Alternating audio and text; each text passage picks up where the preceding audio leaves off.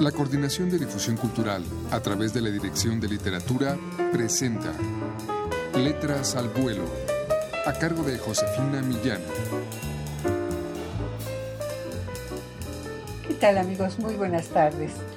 Mónica Yemael, argentina, nacida en Buenos Aires en 1963 y una de las escritoras que integran el volumen número 3 de Crónica, soñó con ser periodista desde muy temprana edad, pero el temor de sus padres por considerar muy peligrosa esta tarea, la dictadura de los años 80 era una amenaza visible, hizo que Mónica Yemael simplemente pospusiera su vocación.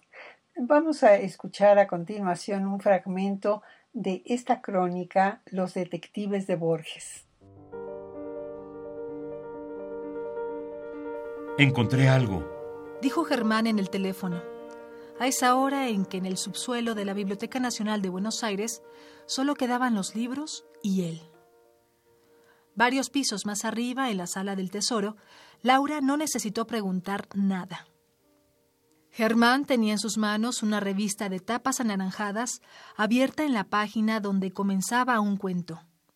En esa página alguien había hecho tachaduras con una lapicera de pluma y dejado un papel en el que se leían varias líneas escritas a mano. Tembló. Conocía esa letra de memoria. La rastreaba como un sabueso desde hacía más de diez años. Pasó sus manos por los ojos y enseguida la secó en el pantalón. Imbécil. A ver si mojaba el papel y se corría la tinta. Después llamó a Laura. Caía la tarde un día de julio de 2013. ¿Es lo que querías? Le respondió ella. Lo que estabas buscando. Jorge Luis Borges había publicado por primera vez el cuento tema del traidor y del héroe, en febrero de 1944, en el número 112 de la revista Sur que dirigía Victoria Ocampo. Y allí estaba Germán, que había descubierto, entre cientos de revistas salpicadas de polvo, las correcciones que Borges había hecho sobre las páginas impresas, y el trozo de papel en el que Borges había escrito de puño y letra el nuevo final del cuento que aparecería publicado ese mismo año en la primera edición de Ficciones. Un Borges escondido titularon los periódicos en septiembre de 2013, cuando la Biblioteca Nacional dio a conocer la noticia. El manuscrito, con el final de Tema del traidor y del héroe, se ha convertido en la pieza más importante de las poquísimas del escritor que están en manos del Estado argentino. La mayoría pertenece a la Fundación Internacional Jorge Luis Borges, que dirige María Kodama. Otros han sido vendidos a coleccionistas privados. Un año después de aquel día, los tubos de ventilación arrastran ráfagas de aire fresco hasta el subsuelo de la Biblioteca Nacional. La temperatura justa para que los libros se conserven. No se escucha ni un suspiro.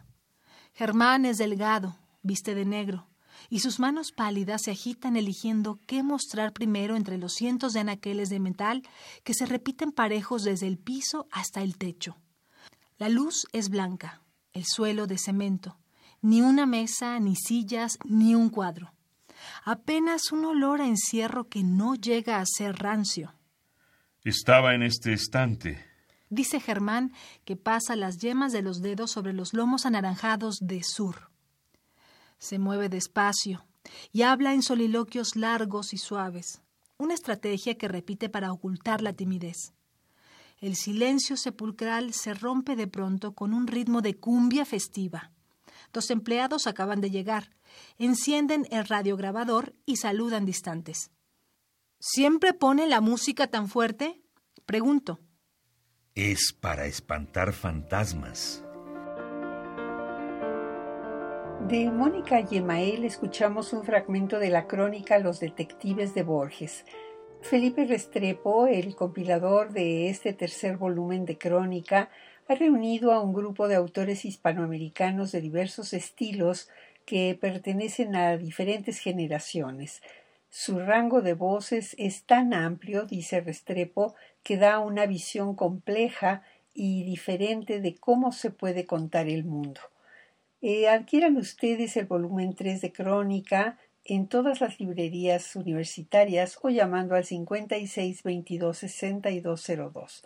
Muchas gracias por su atención.